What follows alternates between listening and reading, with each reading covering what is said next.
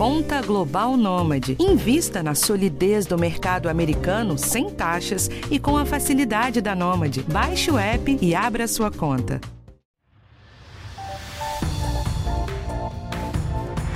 Essa semana, o governo de São Paulo anunciou novas restrições em relação ao coronavírus para várias regiões do estado. O recuo se deu porque os casos da doença estão aumentando de novo. A partir de hoje, shoppings, bares, restaurantes, academias e salões de beleza terão que reduzir o horário de atendimento e capacidade máxima de público. A diferença entre o que estamos vivendo agora e o início da pandemia é que muitos leitos para Covid já foram desativados e os hospitais estão atendendo às demandas que ficaram reprimidas durante todos esses meses. Mas parece que o crescimento das taxas de ocupação das UTIs não é suficiente para desencorajar as aglomerações, festas, shows, baladas que atraem principalmente os jovens. E nem é preciso olhar a taxa de transmissão para ter certeza de que a doença está sim se espalhando. Hoje todo mundo tem um parente ou um amigo com Covid.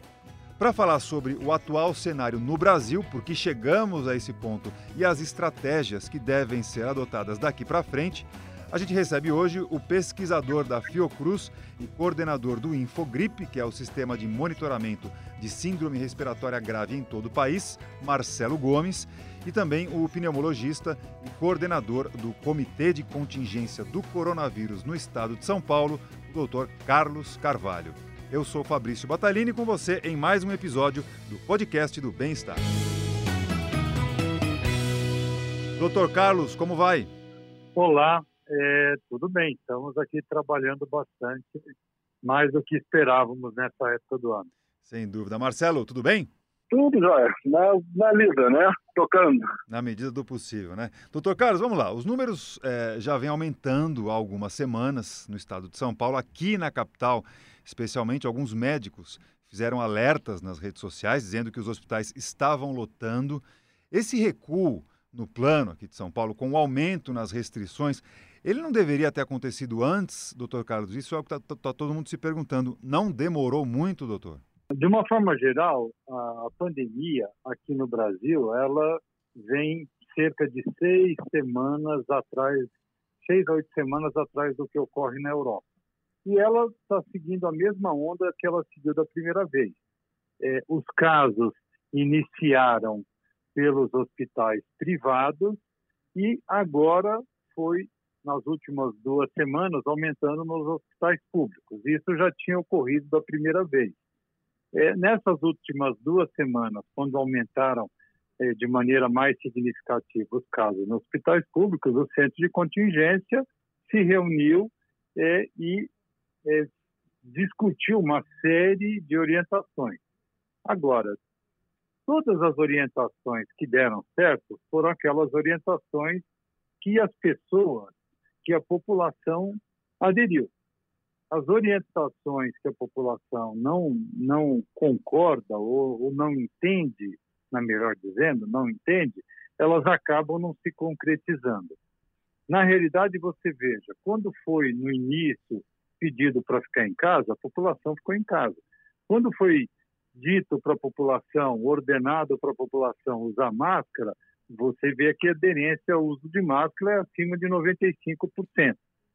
Nesse momento, com a população cansada, com o ambiente natalino, precisa de uma comunicação muito boa e uma justificativa muito boa para você voltar para trás. Do ponto de vista técnico, é fácil de fazer isso e houve uma certa mudança.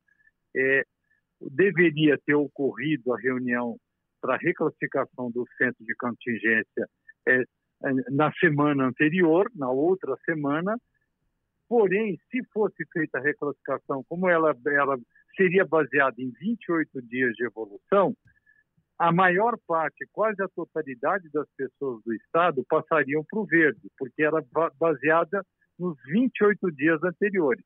Então, estudamos uma maneira de refletir a situação atual. Essa maneira de 28 dias ela é bom para refletir quando vem diminuindo o número de casos. Mas quando começa a aumentar o número de casos, tivemos que mudar para sete dias. Por isso que a reclassificação ocorreu agora, usando só sete dias, o estado inteiro regrediu para o amarelo. Então, foi uma decisão que teve um caráter é, técnico, é, do ponto de vista é, da evolução. Agora, olhando para trás, ela poderia ter sido tomada antes se soubéssemos que iria só aumentar. É, tudo bem, vamos supor que dessa semana para a próxima aumente muito mais e na outra classificação é, daqui sete dias, sei lá, se formos fazer uma classificação, o estado vá para o vermelho. Ah, não deveria ter dado o vermelho antes? É duro saber, né? Que esse vírus ele tem um comportamento é, mais ou menos é, errático, assim. Ele tem algumas formas padrões, mas de vez em quando ele se comporta de uma maneira mais ou menos inesperada, né? E é o que está ocorrendo agora. Eu acho que as medidas restritivas elas são necessárias, Agora, o timing para isso tem vários componentes que têm que ser colocados na mesa, né?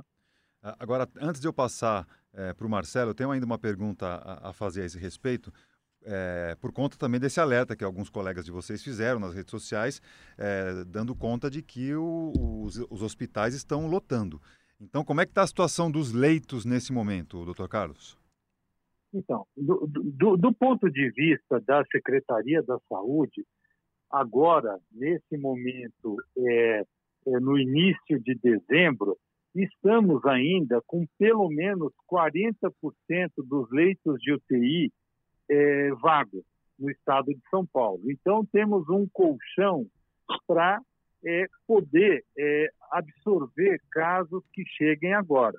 Mas é, não podemos se fiar só nesse número, porque e os pacientes que chegarem agora vão ter leitos, mas eles internando, eles vão ficar 5, 10, 15 dias internados em média. E com isso, nesses 5, 10, 15 dias, quem chegar, se todos esses leitos forem ocupados, não vão ter leito para eles. Né?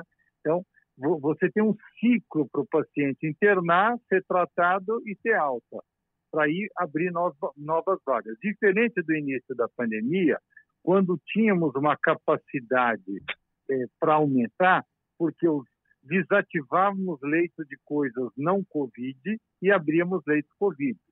Agora, como ficaram oito, nove meses represados, represados casos de doenças cardíacas, neurológicas, respiratórias, endocrinológicas, outras é, coisas que, que, que causam doenças que precisam de internação, nesse momento, esses leitos estão sendo ocupados para dar vazão para essas outras doenças que ficaram represadas. Então, agora não temos muita possibilidade de aumentar o número de leitos como tivemos no primeiro semestre. Então, essa equação está sendo bastante bem estudada para termos uma proposta de absorção desses casos que vão chegando e medidas restritivas têm que ser tomadas para diminuir o número de casos novos. É, sem dúvida, é isso que, que preocupa bastante. Agora, Marcelo, você coordena o Infogripe, como a gente anunciou aqui no começo, que é o boletim da Fiocruz que monitora os casos de síndrome respiratória aguda grave. É, o boletim mostra que desde que a pandemia começou, a maioria dos casos é provocada pela Covid. Então, esse último boletim divulgado na semana passada, o que, que ele está mostrando exatamente, Marcelo? A taxa de crescimento voltou a aumentar no Brasil? É, infelizmente, é exatamente isso que a gente vem observando, né? Como bem colocaste, embora essa classificação de síndrome respiratória aguda grave ela esteja em cima de sintomas, né, que as pessoas apresentam, né, buscando hospitalização, eventualmente é, pessoas que vieram a óbito mesmo fora do ambiente hospitalar, mas que apresentaram um certo conjunto de sintomas, né, que são compatíveis com o que a gente define, né, como síndrome respiratória aguda grave, e de fato é, quando a gente olha os resultados laboratoriais, a gente vê que claramente ainda está fortemente associada ao novo coronavírus. Né? E, e desde ali agora de, é, da virada de, de, de outubro para novembro, é, nós observamos que voltou, infelizmente, a crescer em diversos lugares. Né? A gente já vinha observando essa tendência de, de crescimento é, em diversos locais das regiões norte e nordeste. Florianópolis também vinha crescendo muito nos meses anteriores, e em novembro isso começou a se expandir para é, outras regiões, né, da, outras capitais, inclusive partes do interior de, de alguns estados, das regiões sul, sudeste e centro-oeste, né? E, e, isso inclusive fez com que é, a situação do Brasil como um todo, né, quando a gente olha os dados agregados por todo o país, é, também passaram a apresentar essa tendência de, de crescimento. Né? Então, é, é uma situação que, como, como bem colocou o Carlos, né, preocupa muito que a gente está entrando aí no período de, de, fim do ano que a gente sabe que, tipicamente, a, a população tende a, a, a, interagir muito mais, né? É, mesmo antes das festas, né? Porque tem o período de, de, de, de compras, enfim.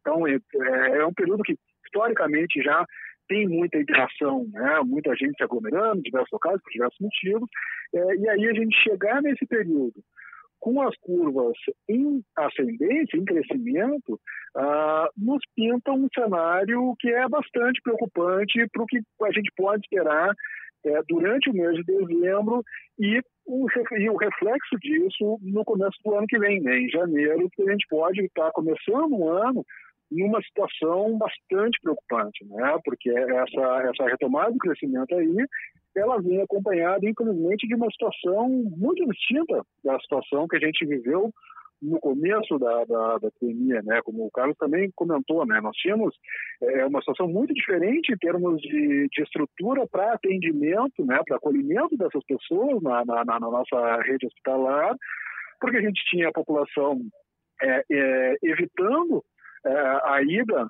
aos hospitais, né, deixando para ir apenas naqueles casos de, de extrema necessidade, né, é, em relação a outros problemas de saúde, né, que não associados à, à Covid. É, tínhamos também uma, um número de, de, de, acidentes também muito menor, que também é uma fonte importante de, de internações, né, por conta da, da redução da, da mobilidade. É, e além disso tudo, é, a gente teve todo um esforço né, de, de disponibilização de, de mais leitos, de hospitais de campanha, contratação emergencial de, de equipes de, de atendimento. Isso, tudo isso hoje a gente não tem, né, nenhuma das duas coisas. A gente não tem aquela redução nas, nas demais internações, pelo contrário, a gente é a retomada dessas internações. Nós temos um, uma capacidade de atendimento menor por causa dessa desmobilização, né, tanto é, em termos de é, leitos e, estrutura e também equipe de atendimento, é, e a isso se soma o aumento dos casos é, de Covid, inclusive os casos graves. Né? Então, a nossa capacidade de resposta hoje é bastante reduzida. Né? E isso faz com que também o tempo que a gente tenha né, para tomada de decisão e para ação, para reverter um quadro que pode vir a ser muito grave, é, ele é mais curto né, do que lá no começo do ano. Então, é, a gente tem que prestar muita atenção e ter um, uma reavaliação constante né, do nosso cenário e das ações né, planejadas e já implementadas para ver o que, que a gente tem que adequar eventualmente né, de acordo com a situação epidemiológica. É, a gente sempre está um pouquinho atrás do que acontece na Europa e, neste momento, alguns países por conta da, da segunda onda, é, estão impondo de novo medidas de isolamento mais radicais à população. Quando a gente olha aqui para o Brasil, São Paulo também já dá um passo para trás na, na, flexibilização. Doutor Carlos, o senhor que, que trabalha e que coordena o plano de contingência para a Covid aqui no estado de São Paulo, a gente já começa a pensar em lockdown novamente? Essa, essa possibilidade já é aventada pelas autoridades aqui de São Paulo, doutor? Então, uma pequena correção. A posição de coordenador do centro de contingência é uma posição muito desgastante, ela é rodiziada. Eu coordenei no passado, atualmente é o Dr. José Medina Pestana, que é o coordenador atual. Mas eu continuo membro, assim como o Davi Wip, que foi o primeiro coordenador, ele continua membro. Então, nós nos reunimos pelo menos duas vezes por semana para discutir essa situação. Muito boa uh, correção. dados os créditos da maneira correta, então. vamos repetir o nome do, do, novo coordenador. Como é que é, doutor? José Medina Pessana. José Medina Pessana. É, ele é um professor titular é, da Escola Paulista de Medicina na Universidade Federal de São Paulo. Perfeito. Ele é o atual coordenador do centro de contingente. Perfeito. Mas como o senhor ainda integra, integra o grupo, né, a pergunta continua valendo. Existe, isso, isso. existe a chance de um novo lockdown a curto prazo? Tivemos reuniões esses dias, especificamente um lockdown, uma, uma restrição total, eh, não foi discutido. Foram discutidas eh, duas, duas áreas de medidas. Medidas restritivas para orientar a população para não se aglomerar, para tentar eh, mostrar para a população que eh, eventos natalinos, essas confraternizações de grupos, de empresas, eles devem ser desestimulados. Se for fazer reuniões, mesmo familiares, elas devem se ater é, a um número pequeno de pessoas, seis, oito, dez pessoas, tomando os cuidados se forem pessoas que não estão acostumadas a conviver no mesmo ambiente. É, essas confraternizações de empresas, de escritórios, tudo isso, é, principalmente em bares, onde não dá para ficar, obviamente, de máscara, já tem a restrição para se fazer é, reuniões em pé. Então, as, algumas medidas restritivas nesse sentido e medidas no sentido é, de, é, é, de é, reestruturar a rede é, para ter um, um, fluxo de pacientes, de, desafogar as regiões que estejam mais sobrecarregadas, captando esses pacientes e trazendo para hospitais ou para regiões que tenham mais capacidade de absorver nesse momento. E estamos tentando rever, é, readequar um pessoal e fazer treinamentos para novas é, colegas que queiram, tanto na área médica quanto na área de enfermagem e fisioterapia que queiram entrar no sistema para ajudar a atender nesse momento. Né? Aplicação de protocolos, porque alguma coisa no sentido de atender esses pacientes nós aprendemos nesse período. Então, algum, alguns, algumas medidas, alguns protocolos é, mais atuais podem ser aplicados. Então, essas são as duas medidas que têm sido discutidas. Um lockdown, no sentido como foi feito na Europa, em alguns, algumas cidades, em algumas regiões, não foi discutido ainda. Eventualmente, se caminharmos por vermelho, para uma, até a discussão de uma restrição total, deverá vir a ocorrer, mas isso não ocorreu até hoje. Marcelo, de acordo com os estudos que vocês é, realizam e têm acesso, dá para dizer de quem que seria é, ou do que seria a responsabilidade por essa aceleração de novo da doença aqui no país? A gente teve a, a reabertura das escolas, tivemos as eleições também, né, agora, alguns comícios acontecendo no Brasil afora, de maneira inacreditável, inclusive. É, a que você atribui essa, essa nova aceleração da, da Covid aqui no Brasil, Marcelo? É, uma, uma situação de responsabilidade compartilhada, né? Tanto é, a questão das medidas das, das autoridades, é, a questão das, da, do processo eleitoral né, e, da, e das campanhas, é, a própria iniciativa privada e a população em si.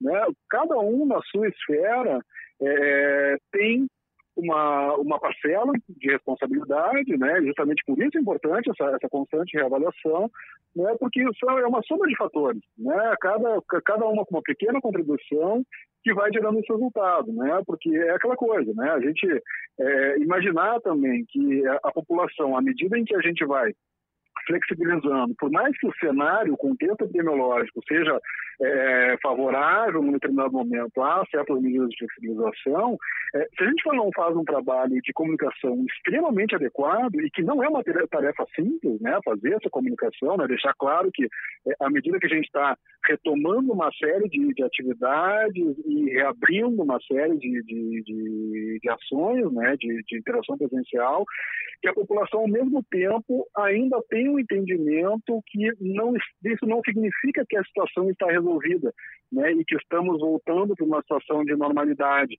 Né? É, isso é uma tarefa extremamente complexa e que demanda um trabalho muito cuidadoso e permanente. Né?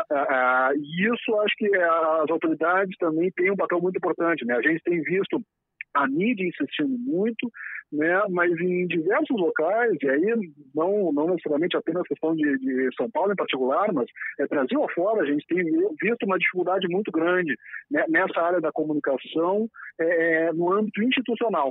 Né, da, das nossas autoridades. E isso, obviamente, tem uma parcela, né, justamente nessa percepção do público né, em relação a, bom, o que, que de fato é o nosso cenário e, e dado o cenário, o que, que a gente tem que fazer, o que, que a gente não deve fazer. Agora, ô Marcelo, é, é, nesse sentido, deixa eu te interromper aqui, porque eu acho importante claro. a gente falar do papel dos jovens nesse processo aí de aceleração da doença, porque é, eles acabam é, socializando mais, é, muitos voltaram a sair, se reunir em grupos, a frequentar baladas. Então, os jovens têm um papel importante nesse momento que a gente está vivendo? Sombra de dúvida, sem a menor sombra de dúvida, né? Porque são justamente essas, essas aglomerações, né? Seja nas festas, seja no, no, transporte público no horário de pico, seja no bar, no restaurante, na, na, na academia, no shopping center, onde for. Né? É, é, isso que facilita a transmissão. Né? E é isso que faz com que, à medida que o tempo passe, é, do ponto de vista da, da doença, né, da transmissão, é, acaba sendo, infelizmente, apenas uma questão de tempo, né, para que justamente a gente tenha uma interrupção aí da, da queda, né, que os números de novos casos parem de cair e eventualmente voltem a, a crescer, né, porque justamente a gente está com o vírus presente, é, a gente ainda tem muita gente podendo contrair, né, que não está ainda é, é, imune, infelizmente, né, porque senão o, o quadro seria muito mais grave do que ele já que ele foi, né? E mas isso então, à medida que a gente vai é, é, retomando essas atividades né, de, de alta interação, de muita aglomeração, a gente está facilitando a transmissão do vírus.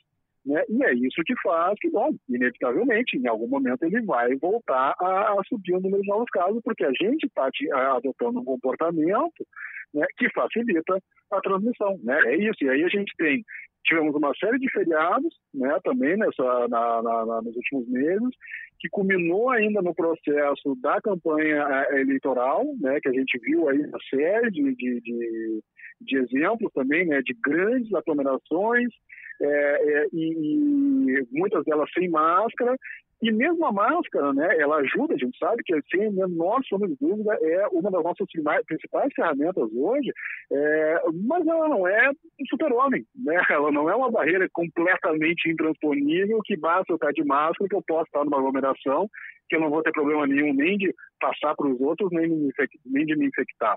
Né? Ela tem, ela ajuda, mas ela sozinha não resolve. Né? Então, é, essa mudança de comportamento, que lá no começo foi fundamental para frear a, a, evolução do vírus, hoje ela está jogando no sentido contrário, porque a gente voltou a ter um comportamento de cada vez interagir mais presencialmente né, e sem todos os, os, os devidos cuidados, e isso está facilitando. E isso leva a esse cenário de retomada do crescimento. Né? E diferente da, da Europa, que a gente viu aí a, a, retomada do crescimento vindo muito é, a reboque do final do, do, do das férias de, do, do, verão deles, né, e, a volta do, inverno. Aqui a gente está vendo isso é, no nosso verão ainda, né? Doutor então, Carlos. Isso é, é bastante preocupante para os próximos meses. É sobre isso também que eu quero ouvir a opinião do doutor Carlos. O, o senhor concorda, o senhor acha que os jovens hoje são os grandes transmissores e é para eles que a gente tem que olhar com muita atenção, doutor Carlos? É, eu concordo bastante com as colocações que o Marcelo é, fez. É, vou dar dados aqui de São Paulo, porque tenho acesso a eles. Né? É, temos monitorado é, São Paulo, algumas escolas que se disponibilizaram a voltar, então tem sido monitorado os funcionários das escolas, as crianças, os professores e todos que estão envolvidos nesse processo. E a transmissão nas escolas tem sido extremamente baixa. Por outro lado, a partir do instante que começaram essa porção de feriados, como o Marcelo colocou, esse movimento de uma certa tendência à flexibilização, o jovem ele costuma ser um pouco mais rebelde. Ele quer ir no bar, ele quer ir numa balada. É muito difícil você é, ir numa, numa região, num local como esse e ficar de máscara. Né? É, é, é, é, exatamente o contrário. Você quer falar e, e, se tem o som alto, você tem que falar mais pertinho do ouvido. Então a distância social já foi embora. Você quer beber, você não pode estar de máscara.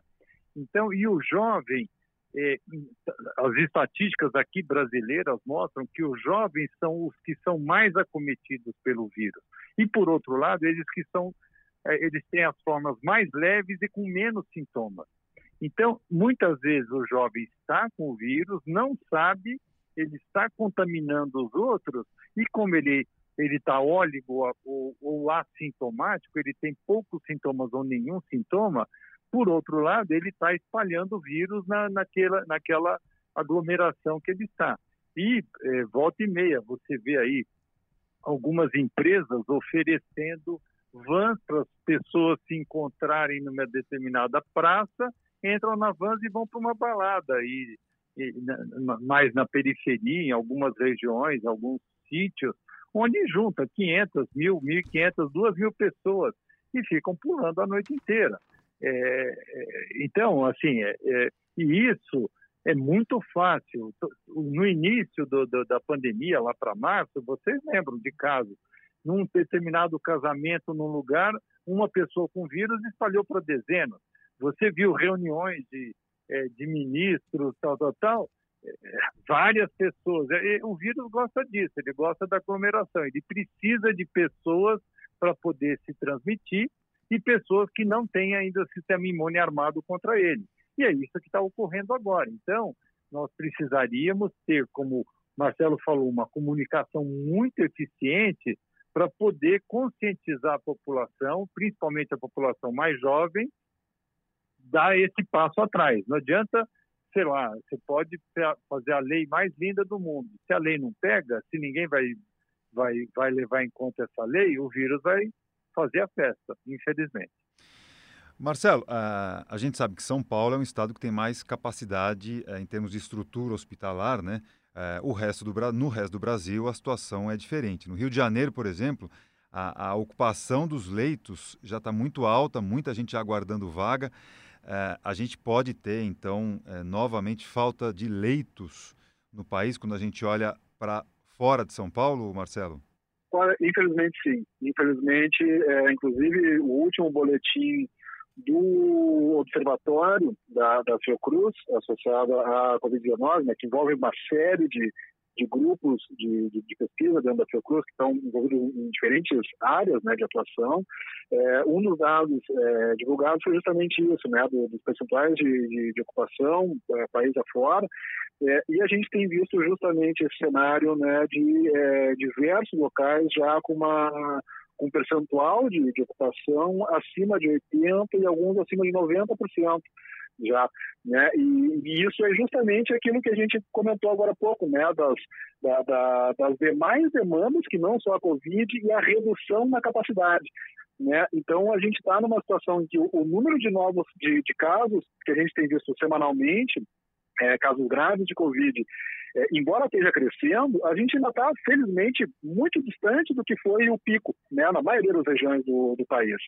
Né? A gente está com crescimento, a gente nunca chegou num número realmente baixo, é, mas a gente está ali num, patamar preocupante, voltando a subir, muito distante ainda do pico, mas ainda assim já enfrentando em diversas localidades essa é, taxa de ocupação de leitos já em um nível que acende um alerta é, muito elevado, né, dessa questão de acima de 80%, acima de 90%. Né? Ou seja, de novo, né, a questão do nosso tempo de reação ser mais curto agora, né, porque a gente pode observar aí já é, a, a, incapacidade, né, a questão aquela do, que se colocou do colapso da, da rede de saúde, da rede de atendimento, é, mesmo com números de novos casos semanais ainda muito distantes do pico, né? Então, por isso que, que, que se, vem se assistindo muito nas últimas semanas, né? Que esperar é, chegar num número muito alto de novos casos, próximo do pico, é, não é adequado, né? Porque justamente a gente está é, tá num cenário em que a gente pode chegar assim numa situação de colapso muito antes de atingir é, valores de novos casos próximos ao que foi lá no pico, né? Essa, essa, essa ruptura do sistema é, pode se dar muito antes. Né? E a gente, infelizmente, já está vendo isso, sim, é, em diversos locais do país. Né? E, não só naqueles que historicamente a gente sabe que tem uma infraestrutura mais, é, mais limitada, é, mas também em locais é, com, com, com uma, uma, infraestrutura que se tem como a, mais é, adequadas, né? inclusive regiões, alguns locais da região sul, como Curitiba, Porto Alegre, também está passando já com uma situação complicada, além da, do próprio Rio de Janeiro como está. E aí, doutor Carlos, a gente começa a ouvir uma expressão, pelo menos para mim, nova, né? Sindemia, que são duas mais doenças é, interagindo, causando danos maiores do que a soma dessas doenças. Então, no caso da Covid, ela se somaria, por exemplo, a diabetes, ao câncer, a problemas cardíacos, e aí sobrecarrega muito mais e, e complica ainda mais o sistema, né, doutor Carlos? É, é a partir do instante, é um problema é, é, que também gera um problema logístico para esses hospitais porque é, você tem que apartar os fluxos você tem que separar um pedaço do hospital para circular pessoas que é, têm suspeita ou estão com Covid confirmado, de uma outra parte do hospital que não é, é, que já, o Covid já foi afastado e que não tem Covid. Agora, nada impede que o paciente que internou, que chega aqui no nosso ponto-socorro com uma dor no peito e um infarto do miocárdio, eu de cara não posso interná-lo numa área livre de Covid. Então, eu tenho que fazer os testes nele, colocá-lo num leito isolado, esperar chegar o teste para eu poder, se vier negativo, transferi-lo de ala. E se vier positivo, ele para uma UTI Covid. Então, nós estamos nós tivemos que duplicar todo o sistema. Nós temos um centro cirúrgico para operar pacientes Covid, com uma equipe médica que só atende Covid, com uma equipe de enfermagem que só atende Covid, com leitos em uma parte no hospital que só tem Covid, com elevadores que só levam pacientes Covid. Dá para imaginar o grau de, de, de, dificuldade logística de você fazer isso no, nos hospitais. Então, hospitais grandes que têm uma estrutura maior, às vezes consegue fazer isso. Hospitais menores, isso é muito mais difícil. E se você não consegue fazer isso, você tem transmissão da Covid dentro do próprio hospital. E isso aumenta a mortalidade. O paciente vai lá para fazer uma cirurgia porque é, resolveu que ele tem que operar a vesícula agora, que tinha pedra na vesícula. Ele interna, não sabe é, se tem Covid ou não. Tá bom, não tem Covid, mas foi parar, sei lá, no pós-operatório, no leito de, da, da, da, UTI, e é o do, doente do lado, que também se imaginava que não tivesse Covid, e tem Covid, ele passa para ela. Às vezes vai fazer uma cirurgia simples, pega um Covid, complica pelo Covid, e aí vai ter uma mortalidade maior para uma cirurgia relativamente simples. Então, é, o problema de, de estruturar a rede para assistência não é um problema trivial. É uma doença nova que não conhecemos, de alta transmissibilidade e que precisa de um investimento é muito grande para você poder controlá-la. Então, estamos no meio desse furacão e é, é, é complicado. Nesse momento que os hospitais, porque num tempo atrás era só Covid. Eu vou pôr só Covid aqui, ah, não entra outra coisa, só entrava Covid. Agora os hospitais estão divididos e isso é muito é, é complexo de você conseguir é, gerenciar. Bom, a gente já está partindo para o final aqui da nossa conversa, mas eu tenho uma última pergunta a fazer é, é para vocês dois. É, que tem muito a ver com tudo que a gente conversou, né? Porque é, todo mundo está esperando ansiosamente por uma vacina. Talvez ela venha nos próximos dias ou no, no, próximo mês. Talvez a grande notícia do final de 2020 seja a aprovação da primeira vacina para ser aplicada no começo é, do ano que vem. Mas até lá, enquanto isso não acontece, doutor Carlos, o que, que o senhor defende como medidas essenciais para serem adotadas para conter o avanço da pandemia? Olha, é, nesse momento, enquanto a vacina não vem, é, as medidas essenciais seriam uma unidade no Brasil, uma unidade no Brasil que dessemos, dessemos informações para as pessoas, informações coerentes e é, adequadas e uníssonas. O, fica muito difícil para a população se um médico fala uma coisa, um, um gestor fala outra, um ministro fala outra, um governador fala outra, um prefeito fala outra, um secretário da saúde fala outra. É, não, é, o, que, o que eu senti muita falta foi de uma coordenação mais central, de uma coordenação tranquila que apontasse é, um norte e todos seguissem esse norte. Obviamente, pode ter uma pessoa com uma opinião A ou uma opinião B, mas se você seguir a opinião baseada nos trabalhos que fundações como a Fiocruz faz, fundações que é, áreas que definem adequadamente como deve ser feito, baseado em protocolos nacionais e internacionais, isso seria uma maneira, primeiro, de conseguir é, fazer com que a população entendesse. Se a população tem informações diferentes por grupos que têm é, o, a, a, missão de dar essa orientação, e essas orientações são diferentes, o leigo, a população vai, só fica confusa. Então, ela segue uma coisa, ela segue outra. Então, acho que a primeira coisa seria isso: definir uma, um, o que que o Brasil, o que que os, os secretários da saúde dos diferentes estados orientados pelo Ministério da Saúde vão informar de coisa correta. Primeira coisa. Segunda coisa, a Secretaria de Comunicações, o Ministério das Comunicações deveria batalhar em cima dessa informação para, entre aspas, fazer a cabeça da população. Utilizar programas de televisão, utilizar programas de rádio para poder incutir na população essas melhores práticas nesse momento, até a vacina chegar, até o sistema de saúde estar adequadamente preparado para poder é, é, é, tomar conta desse repique da epidemia que é uma realidade.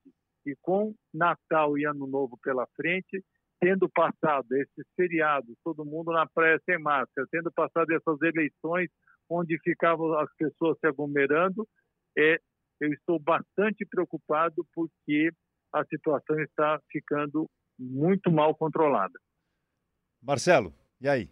O que, que tem que ser feito para evitar o avanço da pandemia? Então, é, essa questão, né, as questões que o Carlos colocou, né, de informação, ação coordenada e comunicação, é, são pilares realmente fundamentais, sem os quais é, todas as ações que nós fizermos, por melhores e mais bem embasadas que elas estejam, elas sempre serão limitadas e sempre terão um impacto menor do que poderiam ter. Né? E aí entram ações, por exemplo, como investimento, né, justamente em uma, uma capacidade maior em termos de gente mesmo, de equipe, é, dedicada, por exemplo, a ações simples como é, a, a inserção dos registros, dos casos de notificação nos é, bancos de dados correspondentes, né? no, no de gripe, que é dos casos graves, no ESUS Notifica, que é dos casos leves, é, porque só isso já é um gargalo que para a tomada de decisão é fundamental, tem um impacto gigantesco, né? porque justamente na, na questão da informação de qualidade associada à situação atual, né? porque a gente tem que lidar com um, um atraso de digitação, né, da divulgação desses registros, da intenção deles nos bancos de dados, que faz com que a, a informação que a gente tem disponível hoje ela está sempre incompleta, né? Ela é apenas uma parte do que de fato aconteceu hoje, porque ainda não entrou tudo no sistema, né? Então,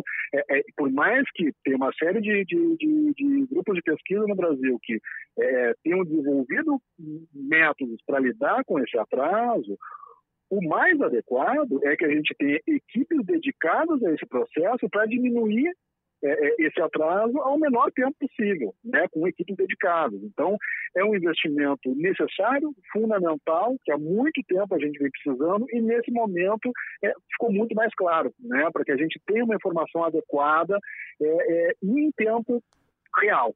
Né? Isso é fundamental. Fundamental é, uma como o Carlos colocou novamente, a ação coordenada né, e técnica. Né? Quer dizer, esse é, é um dos tantos momentos em que é, é, todas as nossas ações elas têm que ser baseadas é, em decisões técnicas, né? E, obviamente em, em, em, coletivos, né? Porque são várias frentes aí que envolvem esse, é, lidar com esse problema, que não apenas é saúde pública especificamente, né? Mas todas as decisões têm que ser em cima de discussões técnicas. Né? E, infelizmente, a gente tem visto muito é, decisões políticas afetando a tomada de decisão que deveria ser puramente técnica. Né? Então, a gente tem muita gente qualificada que tem condições de gerar e que muitas delas estão de fato gerando informação e tentando a, apoiar essas tomadas de decisões, né? mas a gente vê que às vezes isso esbarra em outros fatores e isso tem atrapalhado muito impactando diretamente é, na percepção da população. E aí, de novo, né, acaba tendo esse, esse resultado que a gente está vendo na, no dia a dia, que é, é, cada vez mais a gente vendo é, uma parcela cada vez maior da população é, com dificuldade de entender qual é de fato o cenário que nós estamos e quais são os cuidados que eles ensejam. Né? É, e aí, para fechar, é, ar livre Né? Ar livre, ar livre, ar livre, ar livre, espaço arejado. Né? É, é, claro, ficar em casa seis meses direto, a, a, embora fosse o ideal do ponto de vista de transmissão, não é real. Então, vamos buscar livre, né? com distância, mantendo o distanciamento, mantendo a máscara, mas procurar atividades, atividades ao ar livre, né? porque isso vai nos permitir manter nossa saúde mental, manter nossa saúde física, né? questão de manter atividade, e vai sim ter ainda é, uma contribuição importante para manter os números controlados em termos da transmissão da Covid especificamente. Muito obrigado. Marcelo Gomes, pesquisador da Fiocruz, coordenador do Infogripe. Mais uma vez eu agradeço aqui a atenção com o podcast do Bem-Estar, viu, Marcelo? Eu que agradeço, é sempre um prazer estar, estar participando. Dr. Carlos Carvalho, pneumologista, que integra o Comitê de Contingência do Coronavírus no estado de São Paulo. Obrigado pela participação aqui com a gente. Obrigado pela oportunidade, foi um prazer estar aqui com vocês e é, eu espero que essa contribuição nossa, minha, do Marcelo, sua, ajude a população a entender um pouquinho melhor é, a situação atual e nos ajude é, a espalhar informações adequadas e não a espalhar o vírus. Sem dúvida. Olha, eu acho que é, depois de tanta coisa importante que a gente falou aqui nesse episódio, parece que o grande alerta fica sendo uma atenção especial para os jovens, porque como a gente ouviu aqui o Dr. Carlos falando, eles são os maiores acometidos pelo novo coronavírus, mas não apresentam sintomas e por isso acabam espalhando a doença sem saber. Então, foco nos jovens, vamos reforçar a importância das medidas de proteção nessa, nessa parte da população. Esse foi mais um episódio do podcast do Bem-Estar, que teve produção de Adriana Soderi, no roteiro a Karina Dorigo, na gravação aqui comigo Ana Amélia Bazella, na edição Guilherme Matucci e nas redes sociais a Mariana Garcia. Quarta-feira que vem um novo episódio, eu espero você. Até lá, tchau!